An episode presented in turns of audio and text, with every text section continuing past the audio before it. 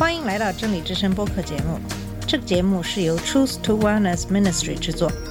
在这个节目里，我们要从一个不一样的角度向你介绍圣经和基督，带你走进一个属灵的世界。我们的节目在每个星期二、四、六更新，欢迎你的收听和关注。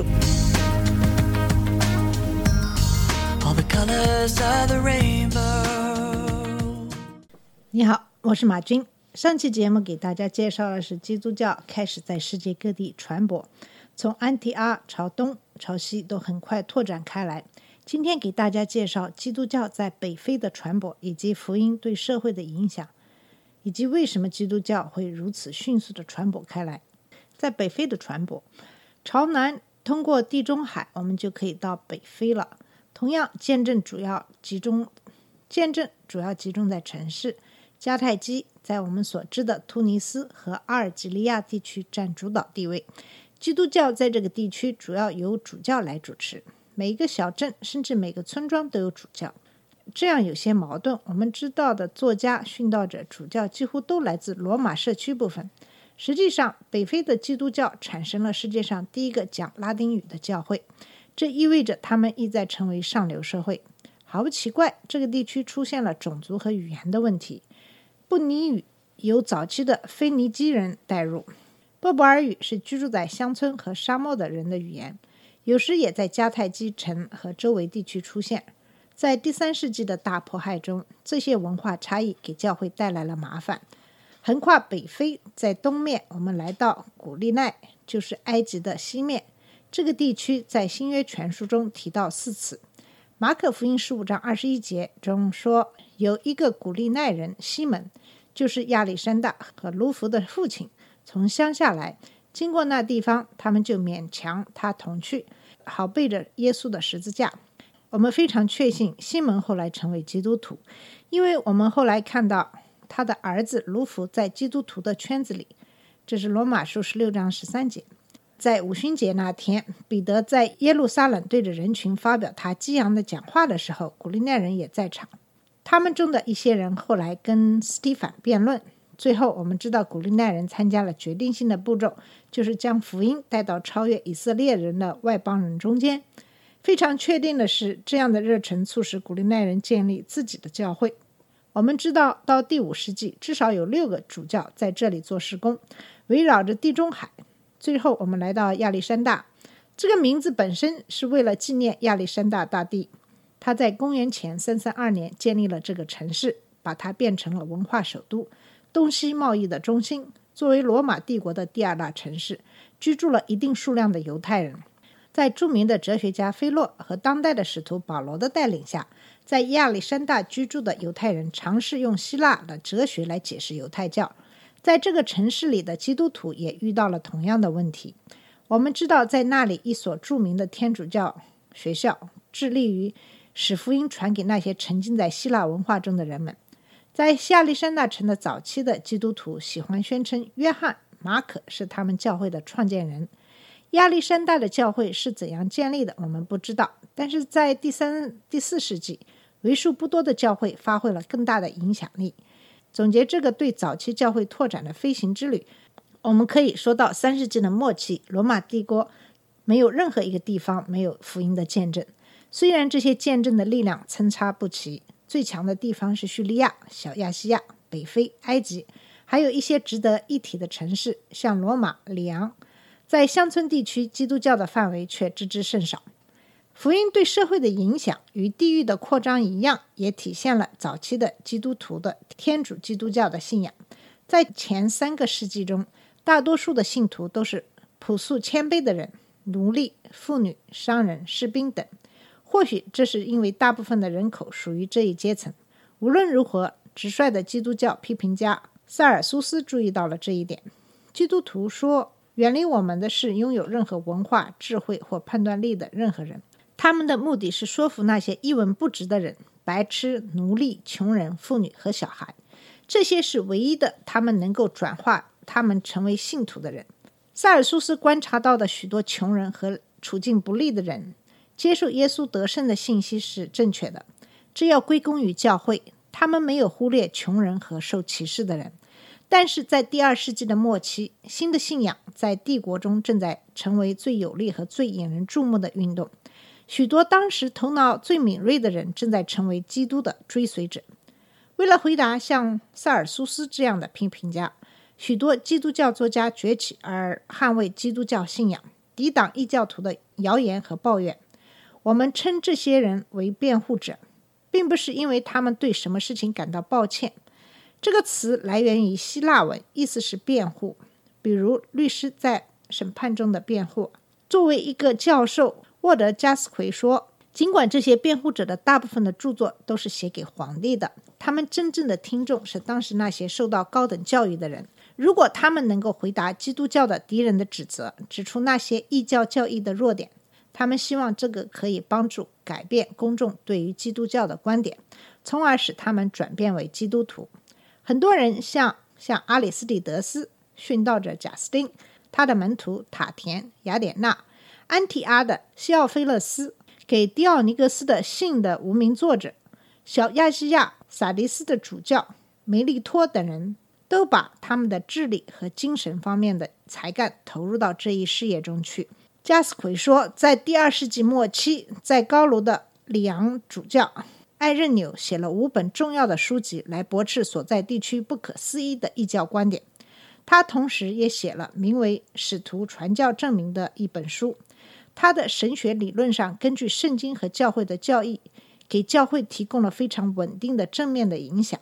他著作了关于基督的事工和神的计划在历史上对宇宙的蕴含，给后来的作者像奥古斯丁对于基督徒对历史的解释铺下了基石。但是，真正的知识的巨人还没有到来。图特良，拉丁神学之父，在公元一五零年出生于迦太基。在他成为基督徒之后，他开始写书推动基督信仰。他用希腊文写的大部分的著作已经丢失了，但是三十一本用拉丁文写的并且保存下来的著作是非常重要的。特土良的辩护强调对基督徒的迫害在法律和道德上的荒谬之处。他的其他的一些书给那些面对殉难的人提供了鼓励。他攻击异端分子，解释了上帝的祷告和洗礼的含义。并帮助发展了三位一体的正统的理解。他是第一个使用拉丁词“三位一体”的人。他的才智和文学方面的多才多艺，使他成为当时最有影响力的作家之一。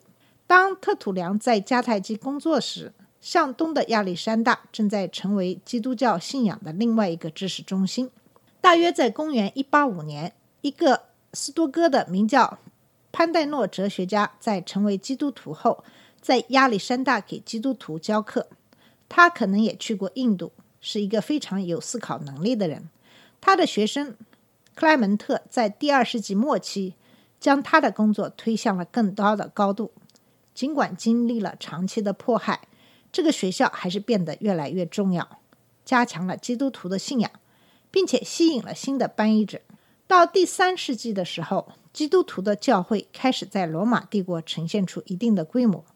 不同教会之间的不断的旅行，主教的主教会议、信使在整个帝国之间的来回传递的信件，以及基督徒对领导者和彼此展示的忠诚，甚至给皇帝留下了深刻的印象。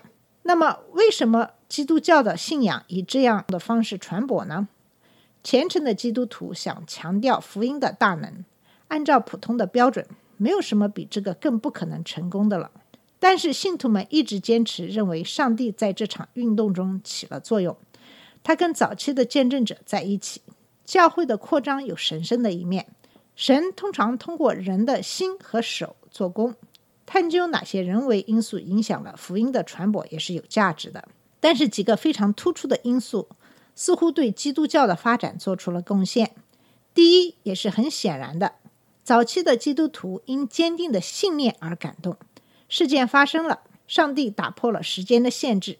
基督徒被这个消息的创造力所吸引，他们知道人类被救赎了，他们不能在救赎面前还保持原来的自己。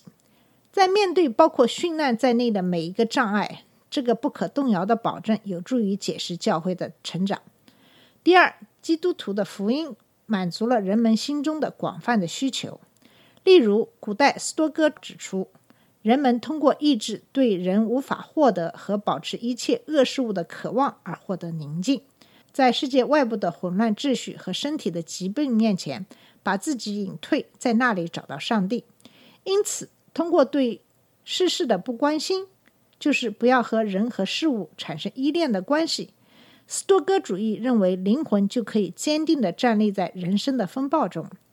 如果一个人对任何事情都没有依恋的关系，他就不会受到伤害，因此可以达到内心的平静。斯多哥主义呼吁勇于面对即将发生的一切。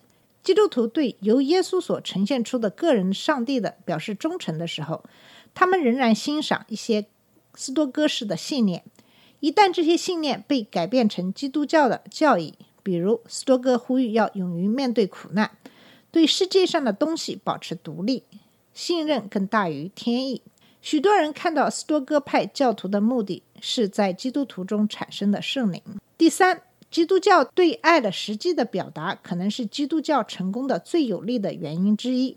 特土良告诉我们，异教徒说：“看看这些基督徒是怎样互相爱对方的。”异教徒说话非常诚恳。基督徒的爱在对穷人、寡妇、孤儿的关心上来表达。其中一个表达基督徒式的爱特别感动人。教会通常给贫穷的弟兄提供葬礼服务。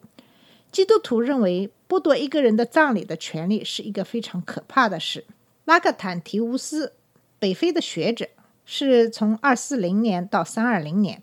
他写道：“我们绝不允许将神的形象和创造物丢给野兽和他们的鸟作为猎物，必须将它还给取自它的大地。”在第二世纪的后半叶。起码在罗马和迦太基，教会开始为他们的会友征收墓地。其中最古老的一个是在罗马南面亚庇古道上，有一个地方叫墓穴。基督徒对死人身体的恻隐之心，就可以解释了基督徒和在罗马周围地底下的墓穴之间的关系了。怜悯施工对异教徒的影响，在对基督教的最臭名昭著的敌人叛教皇帝朱利安的观察中得以揭示。在朱利安掌权的时候，他发现把一个新生命带到传统的罗马宗教中，比他想象的要困难。他想抛弃基督教，恢复古老的信仰，但他清楚地看到了基督教式的爱在实践中的吸引力。通过对陌生人爱的服务和对死者葬礼的照顾，基督教信仰得到了特大的发展。没有一个犹太人是乞丐，对于我们来说，简直就是一个丑闻。那些无声的加利利人不但照顾他们自己的穷人，还照顾我们的穷人，而那些我们的人却对于我们应该给予他们提供的帮助无动于衷。最后，很多情况下的逼迫也帮助宣传了基督教的信仰。殉道通常被成千上万的人旁观。殉道这个词原始的意思是见证，这非常精确地描述了那些基督徒的死亡时刻。罗马人是非常残忍和野蛮的。但是，并不是所有的人都是那样，而没有同情心。不可否认，殉道者的态度，特别是那些和男人一起受苦的年轻的妇女，给人留下了深刻的印象。在一个个的例子中，我们发现，面对酷刑、对敌人的礼貌和快乐的接受苦难，是主任命他们通往天国的方式的勇气。在目睹基督徒受到谴责和死亡的那一刻，很多的异教徒。反依归主势力发生了，因为这些还有一些其他的原因。基督徒教会不断的扩展，直到罗马不能再忽视，也不能压抑这个信仰，最终不得不接受了它。然而，在这段时期，基督教从地下墓穴移到帝国宫廷之前，经历了非同寻常的扩张。这提醒我们，只有在福音的推动下，教会才真正的使人信服耶稣基督。这才是真正的天主基督教。好了，我们今天的节目就到这里。下次节目我们会继续给大家讲述教会的历史，就是对基督徒的迫害。谢谢你的收听，下次节目再见。这里是真理之声播客节目。真理之声是 Truth to Wellness Ministry 旗下的一个节目，由 Truth to Wellness Ministry 制作和播出。如果你有什么想跟我们分享，请给我们发电子邮件，我们的邮箱地址是 truth to wellness at gmail dot com。你也可以直接去我们的网站 www dot truth to wellness dot com 浏览更多的信息。下次节目再见。All colors